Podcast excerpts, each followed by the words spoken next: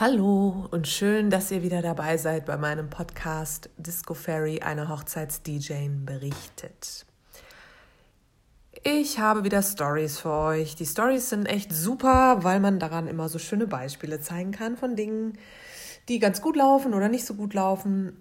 Klar sollen sie im Großen und Ganzen immer so ein bisschen auch was mit der Musik zu tun haben, aber es gibt manchmal auch Geschichten, die muss man erzählen, weil es einfach lustig war und da kann man auch äh, ja, interessante Dinge draus ziehen. Ich blogge auch übrigens auf Facebook, hatte ich glaube ich auch schon mal erwähnt. Da könnt ihr gerne mal reinschalten oder reingucken. www.facebook.com Schrägstrich Nikolic Maya. In einem geschrieben, Nikolic mit K in der Mitte, Maya mit Y, ganz einfach. das ist sozusagen mein privates Profil auf Facebook, das ich aber schon vor Jahren eigentlich geöffnet habe für alle und wo ich eben auch immer ganz lustige Geschichten aus meinem Leben erzähle. Ansonsten, klar, bin ich überall auch so bei Instagram und äh, Co. Also sucht mich, stalkt mich, ihr findet mich. ist immer ganz gut, dass man sich so ein bisschen anguckt, mit wem man es da auch so zu tun hat.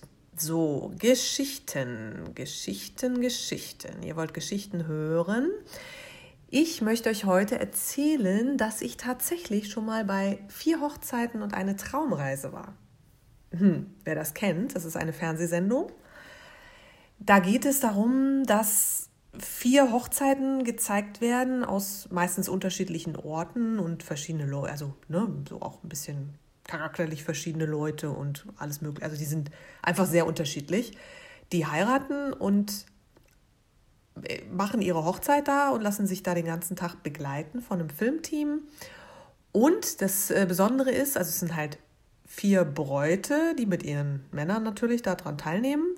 Und die konkurrieren miteinander. Und immer wenn zum Beispiel die eine Hochzeit stattfindet, Beispiel die Hochzeit in Berlin, dann kommen die anderen drei Bräute, nur die Bräute, von den anderen Orten auch eingeflogen nach Berlin und besuchen diese Hochzeitsfeier auch mit und äh, bewerten das dann so ein bisschen am Ende des Abends oder zwischendurch schon. Fragt das Filmteam immer mal so, na und, wie gefällt's euch? Wie findet ihr die Musik? Wie ist das Essen? Ne, so diese typischen Fragen.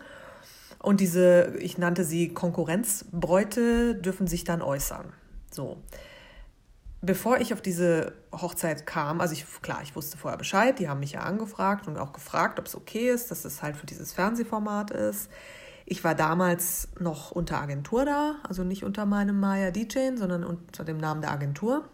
Und die haben mich eben gefragt, ob ich da unterschreibe, dass sie das Filmmaterial benutzen dürfen und so weiter. Und ich war damals noch ziemlich am Anfang so meiner professionellen DJ-Karriere und auch ein bisschen noch naiv, was jetzt so Fernsehsendungen betrifft. Also eigentlich, oder eigentlich war ich eigentlich nicht, aber ach, man glaubt ja immer an das Gute und denkt, dass es ja alles dann wahrheitsgemäß da gezeigt wird und berichtet. Aber naja, dementsprechend war ich dann da eben eingeladen und äh, also war Teil dieser Hochzeit und die haben mich gefragt und ich habe gesagt, jo, mache ich. Es war spannend, ja. Wie gesagt, auch da wieder jeder wie er mag. ich habe halt nur so als Fazit festgestellt, dass alle sehr unlocker waren, also die Gäste jetzt weil halt immer irgendein Kamerateam da rumgesprungen ist. Zumindest bis Mitternacht. Nach Mitternacht sind die gegangen und dann ging die Party eigentlich erst richtig los, weil dann waren alle total gelöst. So, und jetzt frage ich mich halt auch wieder, ähm, will man das riskieren? Also der Preis war ja, dass letztendlich dieser Fernsehsender dann die komplette Hochzeitskosten irgendwie übernimmt und, obwohl das weiß ich noch nicht mal, ob komplett, aber ein Teil zumindest, und dass man eben diese Traumreise dann bekommt, was weiß ich, Mauritius oder irgendwelche geilen Inseln, die halt mega viel Geld kosten, ja, wenn man dahin fährt. Und das wollte der Sender dann sozusagen bezahlen, wenn man es gewinnt. Jetzt sind da aber vier Hochzeiten und die Wahrscheinlichkeit, dass man die Hochzeit wird, die das gewinnt, kann man sich ausrechnen, liegt halt äh, bei 25 Prozent. Ne? So. Ist es einem das wert?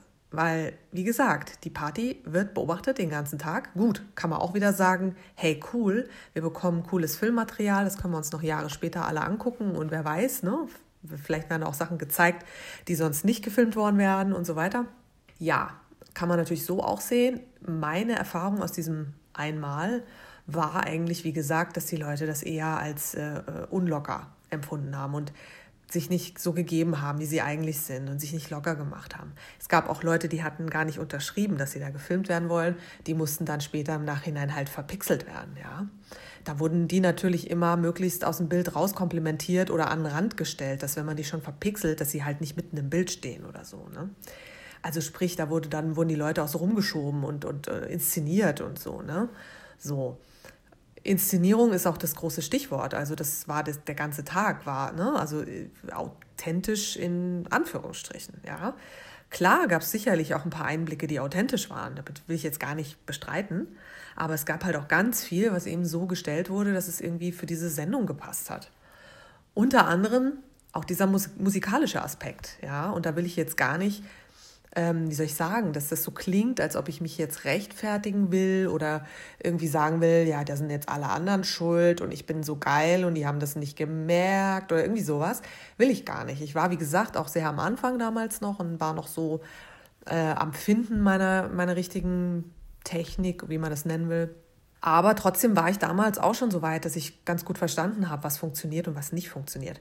Und das Erste, was ich gesehen habe, was nicht funktioniert hat, war, dass diese Location eigentlich zu groß war für die Anzahl der Gäste. Also sprich, ich meine, es kann auch schön sein, ne? Es war eine große Location, aber es gab halt auch eine riesengroße Tanzfläche, aber es waren gar nicht genügend Gäste da, um diese Tanzfläche richtig zu füllen.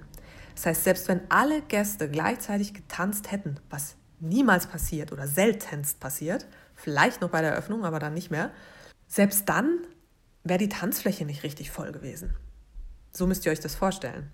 Das heißt, wenn, sagen wir mal, ich glaube, es waren um die 70 Gäste. Das heißt, wenn da, sagen wir mal, 15, 20 Leute getanzt haben, immer so im Schnitt, war man schon ganz gut, ja. Aber die sind völlig verloren gegangen auf dieser Tanzfläche.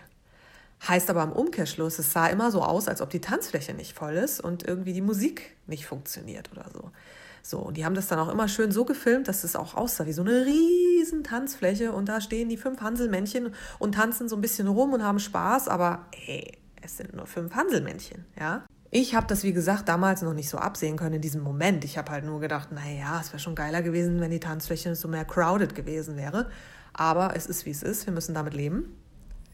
Die haben das dann aber dafür genutzt, um das später, als ich die Sendung gesehen habe, nach ein paar Wochen, das so darzustellen wie, ja, und die Stimmung kam auch nicht wirklich auf. Und keine Ahnung, irgendwie wollte keiner tanzen und die Musik und so, ja. So, heißt, jetzt geht schon der Schuss für mich nach hinten los. Ich habe gesagt, ich mache da mit, ist kein Problem. Ja, warum nicht? Kein, also ich habe damit auch wirklich kein Problem, so wenn mich Leute filmen und so. Aber das hätte ich ja gar nicht absehen können, dass sie das sozusagen dann so drehen können, dass es dann wiederum aussehen kann, wie dass ich meinen Job nicht richtig mache oder nicht gut mache. So, jetzt hatte ich, ich hatte das Glück in dieser Situation, Glück in Anführungsstrichen, dass eine dieser Konkurrenzbräute auf die Frage, was denn da los wäre, warum denn jetzt die Tanzfläche so leer ist, meinte, ja, das versteht sie jetzt auch nicht so, weil also die DJ wäre eigentlich ziemlich gut und die Musik wäre gut und äh, sie weiß jetzt auch nicht, warum da die Stimmung nicht so aufkommt. Das haben sie drin gelassen und das war mein Glück, weil dadurch hat sie sozusagen mir das wieder weggenommen, ja, dann war ich wieder nicht der Arsch, sondern es war generell irgendwie anscheinend die Stimmung, die gerade nicht so hoch kocht oder so, ne? Weil sonst, wie gesagt, hätte man ganz schnell äh, rückschließen können, oh, die DJ hat keine Ahnung, was sie da macht, so. Das war eine große Lehre für mich, auch für alle zukünftigen Geschichten, dass ich da äh, vorsichtiger rangehe. Ähm, genau, und diese Bräute ich hatte, wie gesagt, keine Ahnung von diesem Konzept. Ich kam hin in diese Location. Die Location war wunderschön. Und mein erster Comment war zu drei Frauen, die da eben so rumstanden: Boah, ist das eine geile Location. Als ich gerade angekommen war. Da fielen dann so drei Kinnladen und ich dachte mir, warum gucken die denn so? Also normalerweise sind das ja Freunde oder Verwandte, die freuen sich ja, ne, wenn man sowas sagt. Aber die guckten irgendwie ein bisschen komisch danach. Später war mir klar, warum. Das waren die Konkurrenzbräute und die dachten sich, na subi, da kommt diese DJ und erzählt schon mal gleich, was für eine geile Location. Ja? Und macht vielleicht unsere dadurch kleiner oder blöder. Ja, so. Ähm, ja, und so ging das halt, wie gesagt, den ganzen Abend und äh, am Ende gegen Mitternacht sind die dann abgehauen, das ganze Kamerateam. Und auf einmal ging diese Party los und dann ging die bis morgens um vier. Und wir haben so richtig fett 90er-Party gemacht und alle sind abgegangen wie Rettich und hatten so einen Spaß. Und äh, es standen fast alle auf der Tanzfläche und so. Also ne? Und dann habe ich wirklich gedacht, boah, was das jetzt wert? Ich weiß nicht. Und man muss dazu sagen, am Ende hat leider die Berlin-Hochzeit auch nicht gewonnen. Die sind Zweiter geworden. Ja? Also sie haben auch nicht die Traumreise bekommen. Wie gesagt, muss man sich dann überlegen, ob man sowas riskiert. Ähm, ich habe daraus, wie gesagt, auch mehrere Lehren geschlossen oder gezogen und habe einiges dadurch nochmal gelernt, auch über die Musik oder wie man die einsetzt oder auch über die Tanzflächen, dass ich meinen Paaren vorher jetzt immer sage, Leute, ganz ehrlich, besser die Tanzfläche ist zu klein als zu groß. Weil besser die Leute drängen sich da drauf und haben das Gefühl, boah, hier ist ja voll was los, als dass sie das Gefühl haben, sie stehen in der Mitte von der Tanzfläche als Einzige und schunkeln da rum und kein Schwein macht richtig mit oder sie haben das Gefühl, der Nächste steht fünf Meter weit weg oder so. Ne? Also das kommt dann nicht so gut irgendwie. Und ähm, ja, wie gesagt, auch was die Musik betrifft, habe ich bestimmte Lieder. Ähm, äh, also da habe ich eben noch Sachen gespielt damals. Das hatte man mir so in dieser Agentur auch beigebracht. So, ah ja, wenn gar nichts mehr geht, dann machst du halt eine Polonaise oder so. Ne? Würde ich heute überhaupt nicht mehr machen, um Gottes Willen. Aber damals war das noch so, so ein bisschen ungeschriebenes Gesetz durch diese Agentur. Also habe ich das gemacht und äh, hatte dann den berühmten Wedding Planner Franck aus Berlin, der das dann kommentierte mit Polonaise geht gar nicht. das war natürlich auch wieder so, peinlich, peinlich, peinlich. Ja, man lernt nie aus, will ich damit sagen. Und es war ne, also an sich eine, eine große Lehre für mich.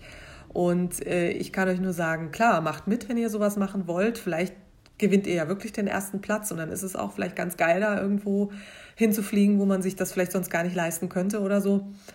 Aber überlegt wirklich sehr gut, ob euch das nicht, äh, ob das dieser Stimmung zugutekommen. Man kennt ja auch seine Gäste. Es gibt ja auch so Leute, die haben lauter Freunde, die sind voll die Rampensäue oder haben sowieso nie ein Problem damit, dass immer gefilmt wird oder sind sowieso ständig auf Insta und so in irgendwelchen Stories. Ich denke mal, solche Leute haben dann auch kein Problem, wenn da plötzlich ständig so ein Kamerateam dazwischen rumrennt. Aber wenn ihr so Leute habt, wie es eigentlich eher der Fall ist, die ein bisschen ruhiger sind und das nicht so mögen und eher ein bisschen ne, so für sich feiern wollen und so, äh, das Ganze wird dann halt wieder komisch. Ist halt nicht so gut für die Stimmung und deswegen wollte ich euch diese Story mal erzählen, zumal es auch, glaube ich, einige interessiert hat, was ich denn damals da gemacht habe und wie das war. Ähm, ich habe noch eine Fotografin kennengelernt, die ich bis heute kenne, deren Hochzeit ich witzigerweise auch gemacht habe im letzten Jahr als DJ. Ähm, das ist so mit das Positivste auch, was ich damit rausgenommen habe. Und das Brautpaar selber war natürlich auch zauberhaft und äh, mit denen habe ich zum Teil auch noch Kontakt über Facebook und so.